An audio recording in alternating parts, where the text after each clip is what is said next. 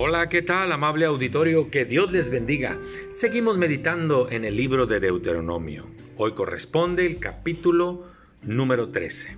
Moisés recordando todas las palabras que Dios le dio para que se las diera al pueblo y que las recordaran antes de entrar a la tierra que les daría por posesión. De tal manera que dice el primer versículo de este capítulo 13, cuando se levante en medio de ti un profeta o soñador de sueños, y te anuncie señal o prodigio, y se cumpliere la señal o prodigio que él anunció, y te diga, vamos en pos de dioses ajenos que no conociste y sirvámosle, dice el versículo 3, no darás oído a las palabras del tal profeta, ni al tal soñador de sueños, porque el Señor tu Dios te está probando para saber si le amas a Él, al Señor tu Dios, con todo tu corazón, y con toda tu alma.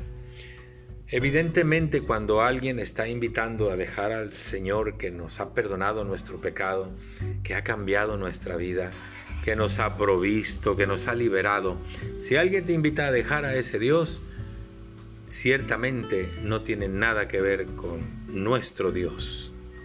Y tienes que apartarlo y tienes que hacerlo a un lado. El Señor te está probando para saber si le amas con todo tu corazón y con toda tu alma. ¿Qué implicaciones tiene el amar al Señor?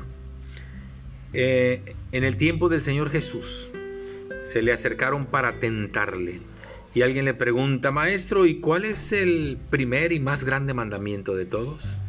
Y sin titubear, el Señor Jesús les dice, amarás al Señor tu Dios con todo tu corazón, con toda tu mente, con toda tu alma. Este es el primero y el más grande mandamiento. Todo seguidor de Jesús debería de tener por norma el amar a Dios por sobre todas las cosas. La pregunta que sigue es, ¿y cómo saber si amamos a Dios? Bueno, en Juan 14 puedo encontrar dos condiciones. Una dice, el Señor Jesús, si me amas, tú vas a guardar mi palabra vas a guardar mis mandamientos. Entonces tengo que preguntar, ¿estamos viviendo la palabra del Señor? ¿Estamos siguiendo los mandamientos del Señor? ¿Estamos viviendo el estilo de vida que a Dios le agrada? Y el otro dice el mismo Evangelio de Juan capítulo 14, el que me ama será amado por mi Padre.